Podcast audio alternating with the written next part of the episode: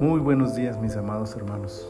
Ya estamos en el día jueves 24 de junio del año 2021 y nuestro devocional en su reposo llega a la temporada 4, el episodio 33, que significa que estamos en números, capítulo 33. Quiero leerles el versículo 2 que dice, Moisés escribió sus salidas conforme a sus jornadas por mandato de Jehová. Estas, pues, son sus jornadas con arreglo a sus salidas. La mayor parte de este capítulo se ocupa de narrar el desarrollo del peregrinaje de la nación por el desierto durante aquellos 40 años. De manera concisa y precisa se describe los lugares por los que transitó el pueblo. Sus estadios en cada lugar variaron, pero sabían exactamente por dónde habían pasado durante todo este tiempo.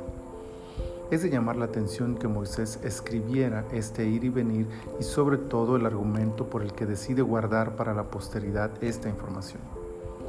Es Dios mismo quien se interesa por preservar este conocimiento para las futuras generaciones. Viene de Dios el interés porque la historia sea preservada y conocida por los descendientes de aquellos que vivieron estos eventos sobrenaturales. Las jornadas de vida, los acontecimientos impresionantes que vivieron en cada lugar, los milagros, los castigos, la provisión, los días tristes.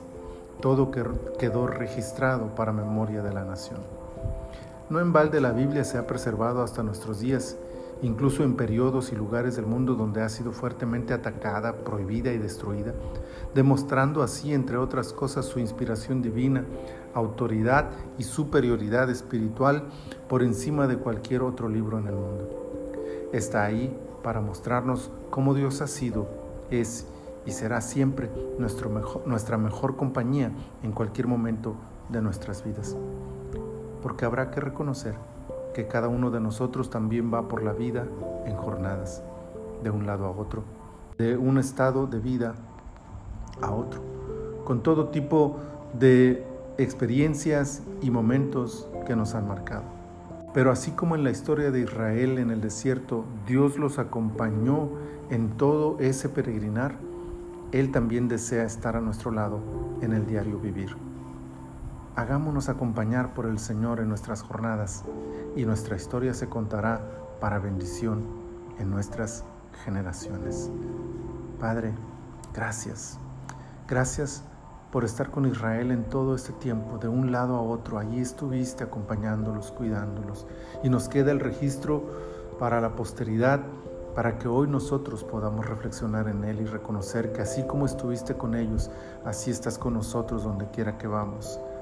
Ayúdanos a recordarlo, ayúdanos a tenerlo en mente y ayúdanos a honrarte y adorarte, Señor, a través de nuestras vidas, al tener conciencia de que tú estás aquí y de que no estamos solos, que tu compañía, Señor, nos asiste, nos bendice, nos protege, nos impulsa para hacer cada día más como tú deseas que seamos.